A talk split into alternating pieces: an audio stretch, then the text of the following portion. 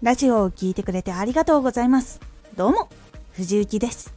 毎日16時19時22時に声優だった経験を生かして初心者でも発信上級者になれる情報を発信しています。さて今回はラジオは聞かれない前提で作ろう。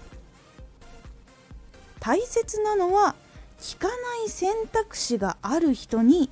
選んでもらえるラジオを作ることが大事になります。ラジオは聞かれない前提で作ろう。選んでもらえるラジオにはラジオ作りにものすごくいろんな気配りとか配慮が詰め込まれているんです。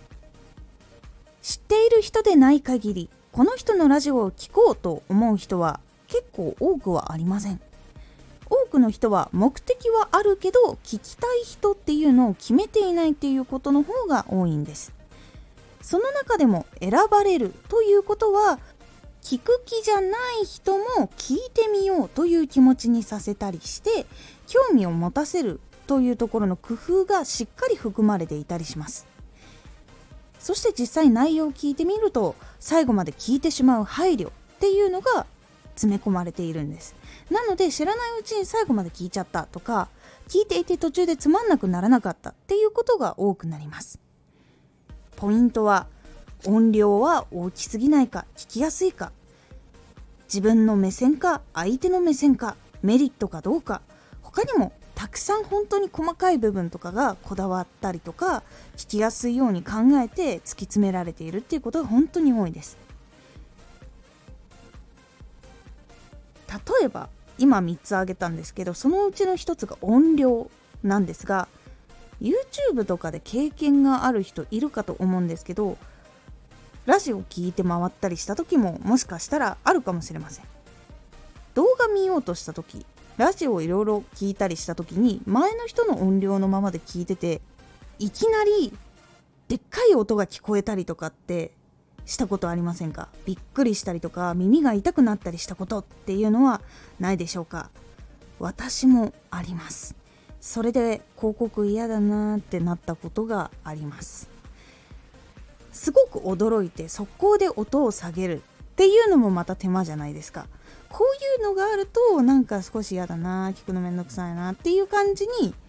なってしまうことがあるので音量は大きすぎない。ボリュームを上げても聞きにくいほどボソボソで喋ってしまうっていうことはしないようにするだけでもかなり聞きやすさっていうのは変わってきます。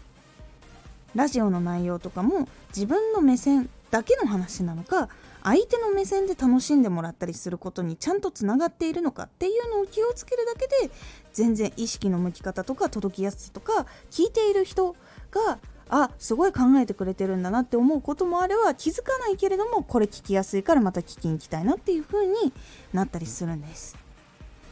実際に相手が聞きたい内容でないとやっぱりつまらないって感じるところが出てきたりとか興味がないって感じることが多いので結構大事なポイントになってきます。やっぱりそこがあるかどうかで今度はメリットかどうかっていうところも関わってくるんです。実際ラジオは聞かれない前提で作った方がいいです。絶対に聞かれる絶対に選ばれるという保証はないと思っといた方がいいです。そうすると新しい人自分のことを知らない人にどうやって届けようどうしたら届くんだろうっていうことを自分でやっぱり考えることができるようになるし探すことができるようになるんです。その中で学んだこと効果があったことっていうのがあなたの中での次の能力につながっていくのでそれが蓄えられていくと自分一人でもどんな発信でも自分で成長していって自分で成果を出せるっていうところにつながっていくことができるのでラジオは聞かれない前提で作るようにしてみてください。今回のおすすめラジオ。ラジオ成長のため。毎晩自分のなりたいイメージを考える時間を作ろう。成長のためには自分のなりたいイメージとかどういうものに憧れているってものがはっきりしていた方が成長速度っていうのは速くなる傾向があります。全く見えない状態だとどこに行けばいいのかも分かんないしやりたいことも分かんないのでずっとその場で足踏みをしている状態みたいになってしまって成長速度が遅くなってしまうもしくは停滞してしまうってことにつながるので自分のイメージ憧れのものっていうところをイメージする時間を5分でも取ると結構変わるよというお話です。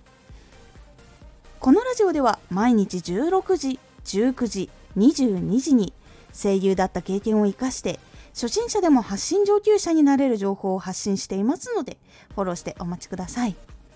毎週2回火曜日と土曜日に藤雪から本気で発信するあなたに送るマッチョなプレミアムラジオを公開しています有益な内容をしっかり発信するあなただからこそ収益化してほしいそして多くの人に聞き続けられてほしい毎週2回火曜日と土曜日ぜひお聴きください Twitter もやってますツイッターでは活動している中で気がついたことや役に立ったことをお伝えしています。ぜひこちらもチェックしてみてね。コメントやれた、いつもありがとうございます。では、また